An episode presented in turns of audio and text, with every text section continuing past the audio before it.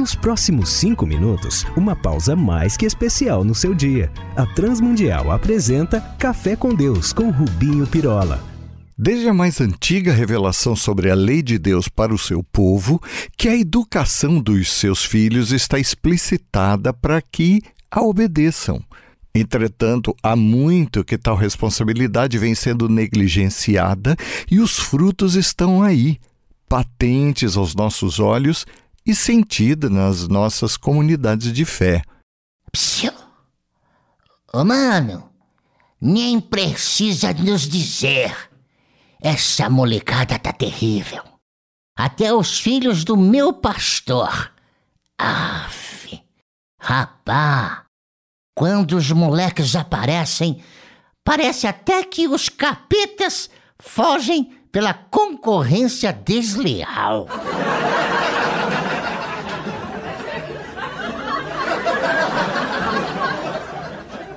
Pois eu percebo, é tamanha a irresponsabilidade que tenho dito a muita gente, aquelas que temem sinceramente até que os filhos se venham a perder diante de tantas barbaridades deste século, que eles já têm se perdido dentro das nossas próprias casas. Eita!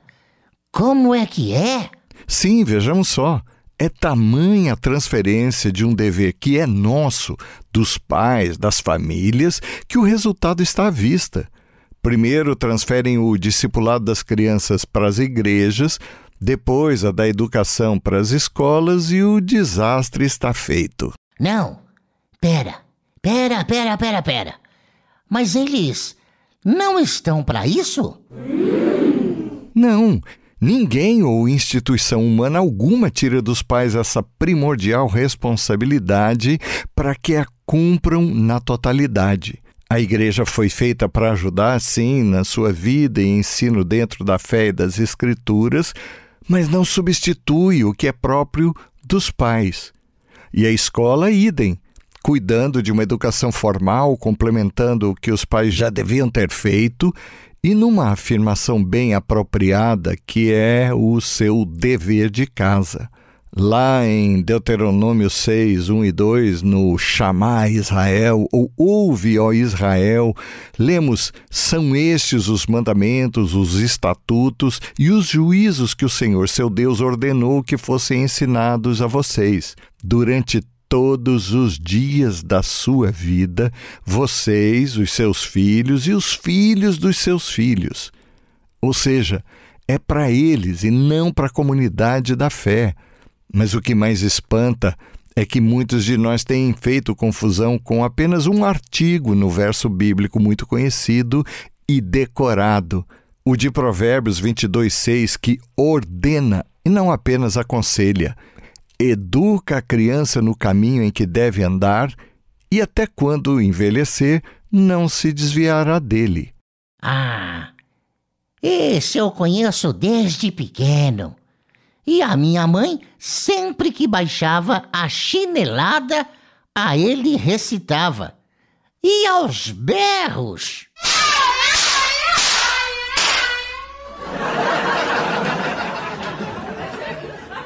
Bem feito, meu amigo. Mas o problema a que me refiro é que o verso não diz educa o caminho, mas no caminho. Pera, pera. Não entendi.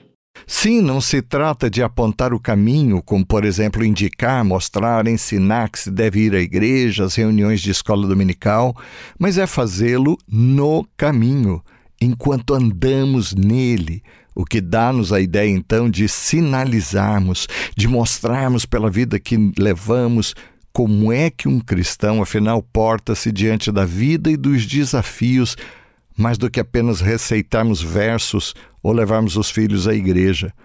Assim, nós pais devemos viver como cristãos e ensinarmos aos filhos pelo exemplo.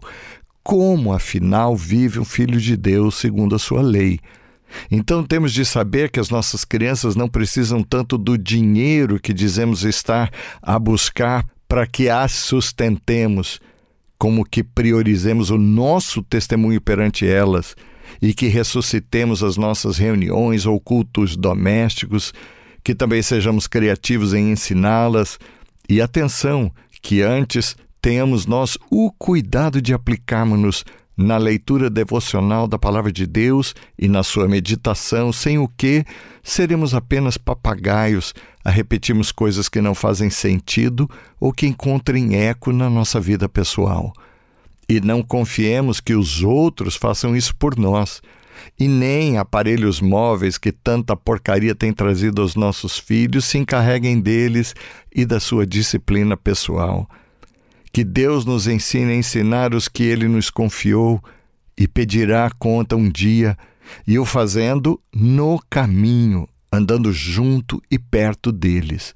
E enquanto é tempo, enquanto estemos conosco, antes que venham os maus dias que certamente vêm aos que disso não se ocupam. Que Deus de nós tenha misericórdia. Vamos falar com Ele. Pai, nada e nem ninguém tem a responsabilidade que nos confiaste na condução da nossa casa e educação dos nossos filhos. Que não deleguemos a outros essa responsabilidade e privilégio que tu, de nós e dessa geração sob fogo, se apiede.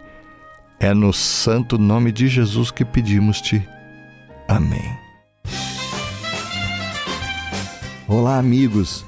Escrevam para a RTM aqui ou lá em Portugal, trazendo a sua dúvida, sugestão, crítica, para que os possamos servir ainda mais. Um abraço nosso, meu e de toda a equipe que prepara este café.